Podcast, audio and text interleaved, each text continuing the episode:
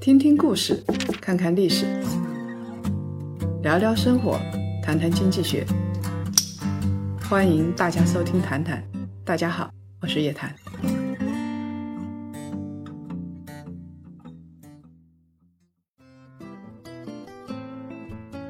那么我们在说他的手机之前，我们再来说一说陈明勇，也是跟段永平一样，舍得花钱，舍得放权，然后他也是当时像一家这些都是他手下分拆出去的。我们又要回到本分两个字了，因为他们老说本分啊，他说的本分到底是什么叫做本分啊？我们先听听他师傅是怎么做的。这个段永平所说的本分已经江湖流传了。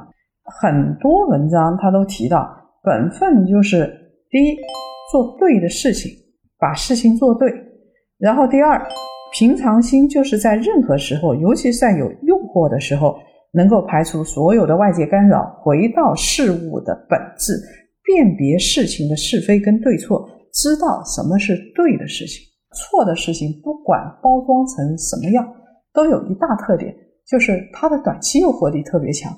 要不然你不会去犯错嘛？我们人通常会犯错，就是他短期内诱惑力确实大，我们忍不住。那他举过一个例子啊，他说做对的事情，就是发现是错的事情的时候，马上停止，不管多大代价都是最小的代价。他举个例子，他说创业前在事业单位上班，稳定，工资也低，有各种让年轻人不舒服的地方。当时有很多人一起大学毕业就分配到这些。事业单位或者是分配到国企，他们呢老是抱怨，老是愤怒，但是永远不敢贪恋那个稳定。后来段永平就自己出去创业了，过了几年有所成就，回过头来看，有的老同事还在老地方，还是照样的抱怨。大家可以看到，其实是这样一类人，他有可能是不愿意承担风险的，但是呢，他还希望啊有天上掉馅饼这样的好事，那就是所谓的陈明勇或者段永。啊，一脉相承的这种本分的思想，因为大家可以看到，在那个年代，如果你被分配到一个事业单位的话，有可能工资不多，但基本上是福利很不错，吃喝不愁。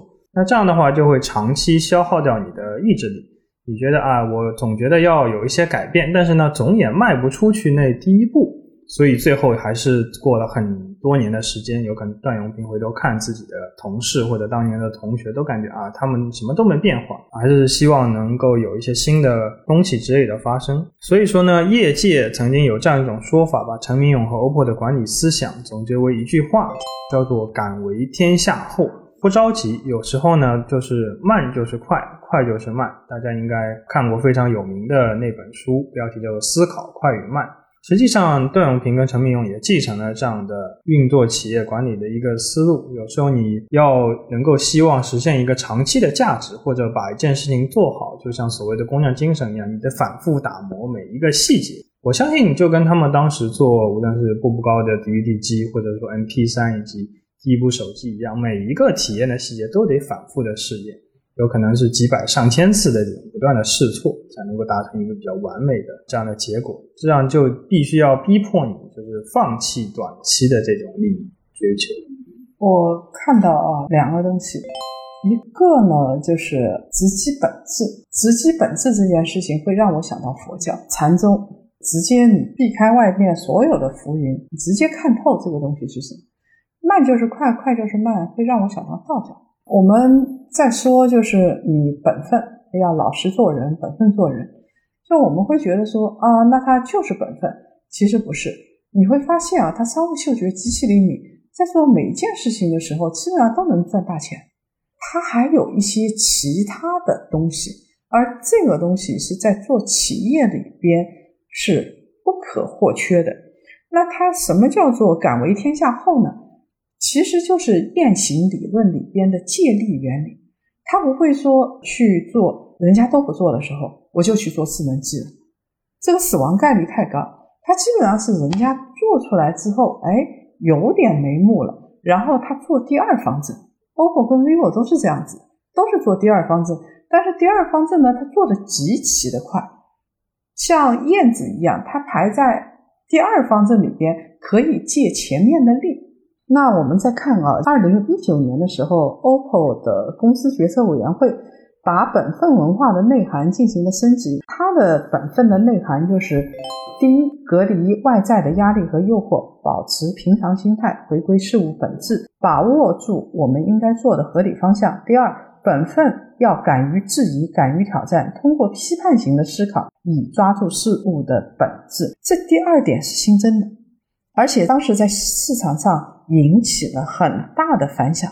也有人说，你敢于质疑叫什么本分对不对？那他这儿说的就是要抓住事物的本质。第三呢，本分是要求自己，而不是要求别人。当出现问题的时候，首先求责于己。第四，本分规范了与人合作的态度。我不赚人便宜。后面其实还有一句话，别人也别来赚便宜，边界比较清楚。第五，哎，这句话很有意思啊。本分高于诚信，即使没有承诺，本来应该做的事情也要做到。什么叫做本分高于诚信？可以把这样的本分，我们把它有一个概括啊，叫做抓住本质的能力，把该做的事做到的能力，以及质疑和挑战。本分高于诚信的话，我觉得就是说，你不仅要做一些自己应该做的，其实你应该把自己的这种分内之事，以及为他人考虑、为他人着想的那一部分都给做到位。这个啊，我就想到两个例子。第一是他师傅段永平的例子，第二是他自己的例子啊。段永平的例子其实大家都很清楚了，就是他当时在步步高的时候让施瓦辛格做广告，那当然是贵得很了。他当时本来要投放两年的广告，上了两个月就被撤销了。当时在央视啊这些地方做，那段永平自己说的也不算，这叫不可抗力。他当时给施瓦辛格付的是一年的钱，另外一半呢要。等一年以后再付的。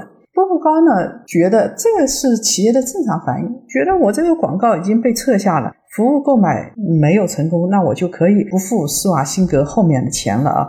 双方就陷入了纠纷。后来呢，施瓦辛格是妥协的，付款少了三四成，合同都已经准备好要签字，就节省了一笔钱。到签字的最后时刻，段永平改主意了，他觉得他这样做不够本分。这件整个事情里边虽然是不可抗力，但是呢，施瓦辛格没有做错什么。他其实广告也拍了，什么都弄好了，那这笔损失就应该由步步高来承担，按照原来的价格来执行。但是段永平做出这个决定的时候，确实律师都震惊了。所以在他眼里，如果说我不给施瓦辛格钱，这个也不叫不诚信。但是他觉得丧失了自己的本分，他心里怎么也过不去，所以这笔钱还是给施瓦辛格了。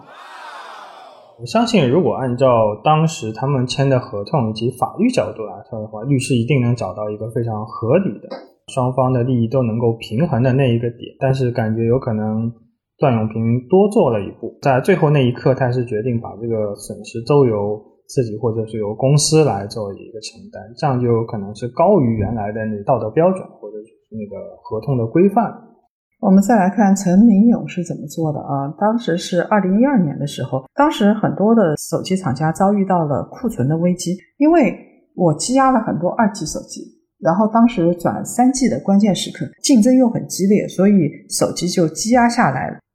大多数二线手机品牌做的事情就是既不提货，也不付款，就冻结掉，这样一来就熬死了很多供应商。但是陈明勇呢，觉得自己要守本分，他选择了另外一种方式来处理这个危机。OPPO 一律照常付款，积压的这部分货物不提货，经销商自行处理就行了。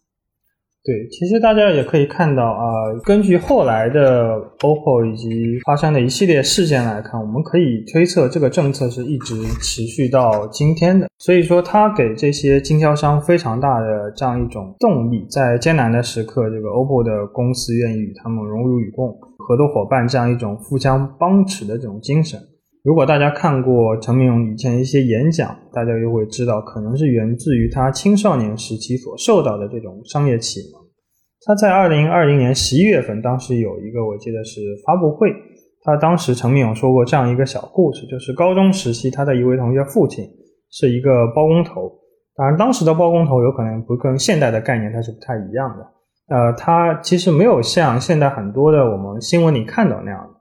呃，不断的压榨自己的工人啊，克扣工资，然后比如说呃不交五险一金或者这样以这种压压榨的方式去挣钱。凡是跟这位他的同学的父亲有过生意往来、打过交道的人都非常尊重他。后来呢，他同学的父亲呢生意就越做越顺，愿意合作的人呢也就越来越多了。其实我们可以看到他的这样一种本分的高于诚信的那种概念，有可能在青少年时期就已经有这样的一种启迪了，否则后来的话他不一定会这么做。所以，OPPO 内部啊定义本分主义，就是说不要给别人挖坑。一定要从用户的角度来思考问题，给别人挖个坑，到最后会给自己也挖个坑，这样子商业的氛围、商业的生态就会越来越好。大家各自凭本事赚各自的钱，线下销售渠道就是我能够压榨一点供应商的钱，就压榨一点供应商钱。拖多久拖多久，能拖多久拖多久。这很典型的是表现在那个房地产这个领域，对吧？陈明勇说的是优先让零售商赚钱。然后是省级代理赚钱，最后是 OPPO 赚钱，它有级别的。这么多年来，代理商跟 OPPO 一直是现款现货，即使有代理商提前打款，陈明勇的原则就是我不赚你便宜，你要放在我这儿的钱，我给你一些利息。这样一来，他的销售商是挺信任他的，就是同样的，我能够从你这儿赚到更多的钱，不压我的货，也不压我的款。销售商呢，他的销售渠道就越做越大。另外一方面，各个地方的分公司跟经销商都是独立核算的，所以大家也有积极性。嗯，卖出去就能够赚钱嘛。如果中间的提点的空间又比较大的话，那销售商当然愿意给他们干了。对比段永平、黄峥、陈明勇、沈伟这些人啊，他还有一件事情，就是除了本分之外，他们比较强调平常心。平常心这个东西，其实也是说起来容易。做起来难的事情啊，知易行难的事情。段永平曾经转发过张一鸣一个关于平常心的演讲。当然了，即使是同一个老师带出来的，就是同一个爹妈生的，他的基因也是不太一样的。同一个老师带出来，个性也不一样。陈明勇跟沈伟，他的个性也是不一样的。相比来说啊，陈明勇调门要更加高一点，更加爱折腾。本来啊，段永平其实就两方面的。段永平一方面在强调本分、本分、本分，另外一方面啊，他在做小霸王、步步高这种时候，在打广告、做市场方面是绝不含糊的。对，有一种高调做事、低调做人的这样的一种感觉。所以这一点弟子们就学得很到位。不管是 OPPO 还是 vivo，他们自己说不说话，每个机场啊，你都能看到他们的广告。对。甚至在三四五线城市，我们都能经常看到蓝绿色的这种门店招牌，好像老在一起啊啊，感觉就像是麦当劳跟肯德基的关系一样。对，孪生兄弟，所以我把他们称为竞合关系。一方面是兄弟情，另外一方面是竞争关系。二零一九年之后，OPPO 呢就进行了战略调整，一二线城市专卖店进军中高端的购物商场，三四线门店进一步服务化，形成了一套体系。超级旗舰店、旗舰店、体验店和专卖店金字塔的这么一个体系，而且陈明勇一直在折腾的过程当中，他从来没停止过折腾。OPPO 的高管团队人员一直在变。二零一三年的时候啊，陈明勇支持刘作虎自立门户，创立了一家赤水手机高端品牌，再加上海外品牌。二零一八年的时候，他又同意李秉忠创办了科技潮牌。叫真我 Realme，这个的话，其实大家在最近两年如果买手机的话，肯定有这样一种体验啊，就是说手机越来越同质化。它其实从各方面配置啊，甚至是价格上，几乎每一个品牌都有自己的对标。当时一加推出的大背景就是，其实是为了对标小米等一种所谓的互联网品牌，它是原生的，希望以互联网的这种方式去做的。但是呢，又不能说啊，背后靠着。OPPO 这样的老大哥，那么就需要由刘作虎这样的强将来带领新的团队去做这样的呃手机品牌。包括 Realme 二零一八年推出的大背景也是这样的，就是说需要一个更年轻、更贴近于新一代年轻人的这种。就是 OPPO 其实它遇到过尴尬期的，它做高端品牌有点问题，那它又没有低端品牌，又没有面向年轻人的比较便宜的品牌。是的，他那个一加跟那个 Realme 就是这样子。当时有一个说法叫做“不上不下真尴尬”，呃，就讲的是他们人员划出去之后，他后来又搞了全球化，二零一九年八月呢，宣布成立全球销售体系跟全球营销体系。当时是吴强担任全球销售总裁，原来中国大陆事业部的总裁沈义仁担任全球营销总裁。不要以为他这个海外事业部就挂个名而已，因为他的海外这一块，尤其是什么非洲、东南亚，这个上升的非常快，所以他海外的营销占了百分之七十。在这样的时候，他的海外营销总裁位置其实是相当重要的。到了二零二零年四月，当时有个双流组合，沈义仁因为个人健康的原因卸任了嘛，OPPO 呢任命了刘波为中国区总裁。刘烈是全球营销总裁，兼任中国区的 CMO，双一流组合正式就上任了。到了二零二零年十月的时候，哎，又很有意思，他召回了刘作虎，在二零二一年六月宣布实现与一家团队的全面融合。哎，原来是分出去，现在又回来了，又融合到一起了，这是干啥呢？折腾嘛。大家其实可以看到，这是一个非常明显的趋势啊。我们以前一直说这个 OPPO、vivo 是主打的线下的渠道，而啊小米是主攻线上。大家其实后期可以看到，小米它有开线下的这种啊小米体验店。那 OPPO、vivo 其实线上在天猫六幺八，包括各种电商购物节上卖的非常多。所以说，他们其实是互相进攻对方的这种腹地。那么其实可以预测，他们后来召回了这个刘作虎。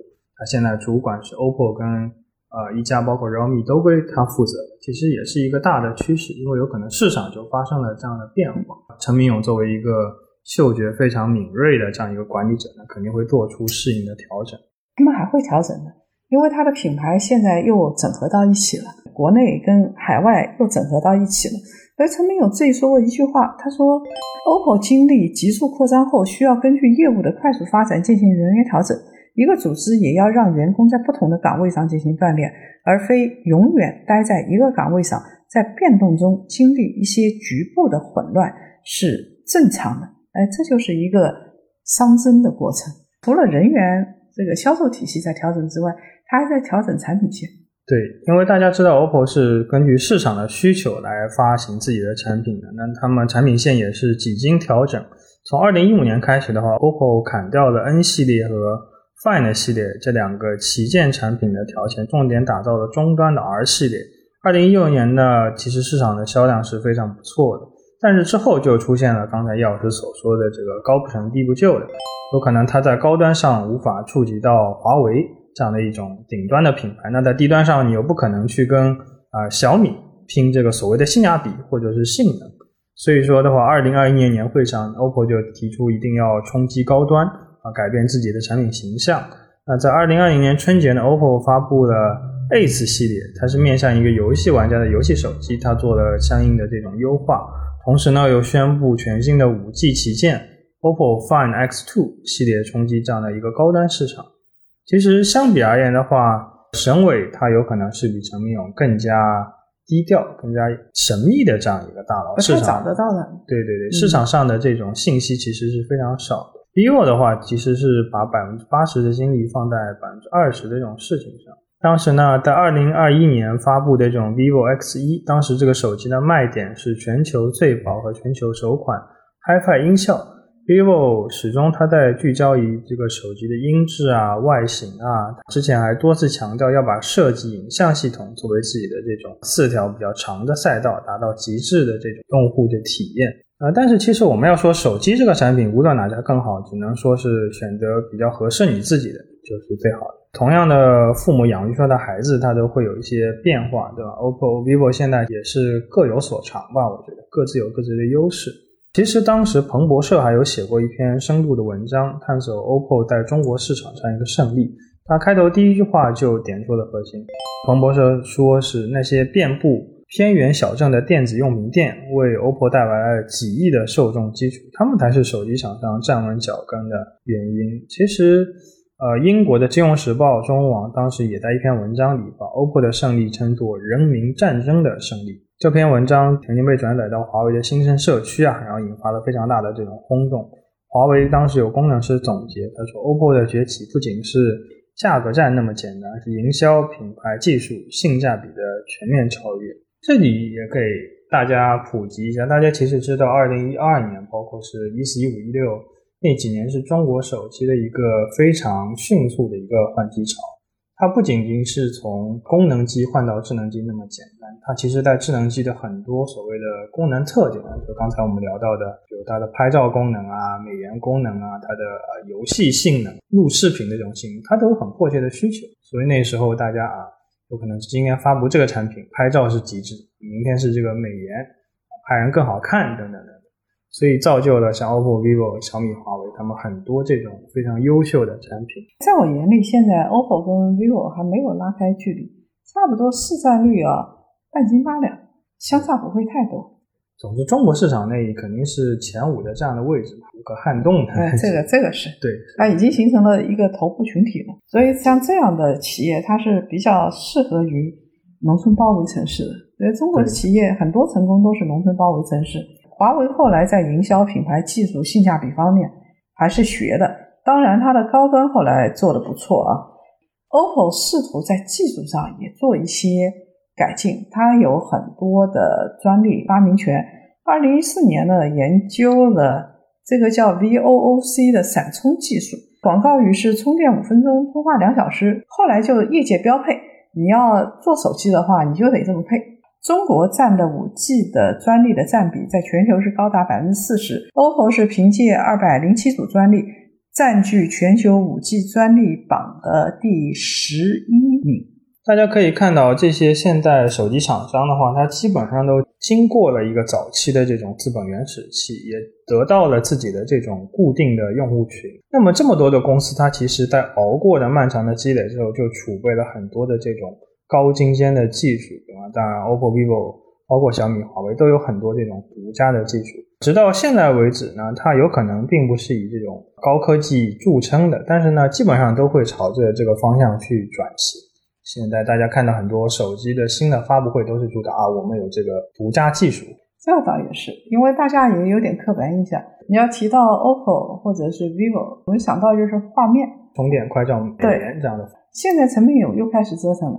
据说他带着团队要造车，大家可以看到，现在几乎所有的手机厂商跟科技厂商都进入了造车这个非常庞大的领域。造车它还是第二梯队，丙型快就是慢，慢就是快。我们造车新势力一波已经出来了，它的盈利模式相对来说是比较清楚的。然后他看看自己这个造车能不能重走当时手机之路。当然了，造车这个东西他们自己还没承认啊，还没有印证。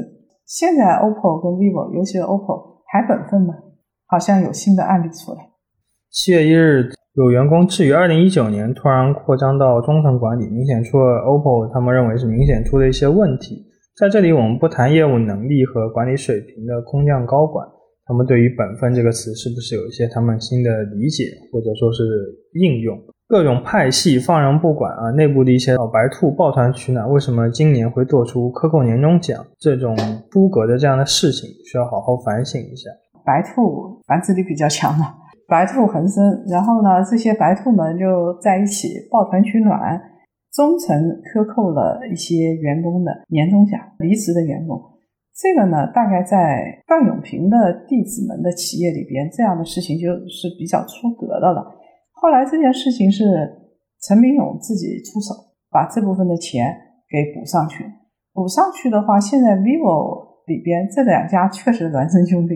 Vivo 现在还有员工在说，你是一部分补了，还有一部分没有补，啊，所以说你的本分没有执行到位。这里边的员工他们已经习惯了这样的做事风格了啊。但不管怎么说，这两家企业现在员工爆料，陈明勇切入。啊，还能够做，啊，还能够去补这个东西，说明啊，这个企业啊，本分的基因还是在。起码从陈明勇的本性来说，他还是一直希望能够保持本分，本分，本分。我们一直讲互联网企业，它其实最大的一个特点就在于它的扁平化的这种管理模式。它从最底端的这样的声音，能够透过这种所谓的密不透风的管理层墙啊，传达到上级。那我们有没有看到陈明勇还是亲自下场做了这样一个决定，最终把这个事情给解决掉？那也是一个好事。那么有可能这种本分文化在他们团队里，包括在整个公司，随着呃员工有可能扩张到数百上千，有些淡化，但是根基还是在，还是说明本分，但说明面临的压力也比较大啊。那企业越大了，人越多，要保持这种越来越难了。啊，尤其手机厂商他们进入了造车领域，那有可能是扩张的速度就更大，而且投入也是巨大，花的钱太多了。你要活得好，资本市场你要受欢迎，你去造车；你要想死得快，也是造车。因为汽车这个工业是还真不是像手机一样做大的广告啊，筹点钱就可以进入，它是仅次于这个飞机或者半导体芯片这样。它前有堵截，呃，后有追兵。你想造车新势力在哪？国内的、国外都有，背后还有这种传统的造车势力，现在也都在做。互联网化、智能化的一些东西，对它其实处于一个两边都不讨好的这样一个，嗯，所以对于陈明勇他们来说，我觉得是一个巨大的考验。那我们也只能预祝他们好运了。所以到目前为止，陈明勇的成功在我眼里是两大法宝：第一个是本分，第二个是不怕折腾。人生不息，折腾不止。好，本期的谈谈就到这儿就结束了。各位檀香，我们下期见。下周再见。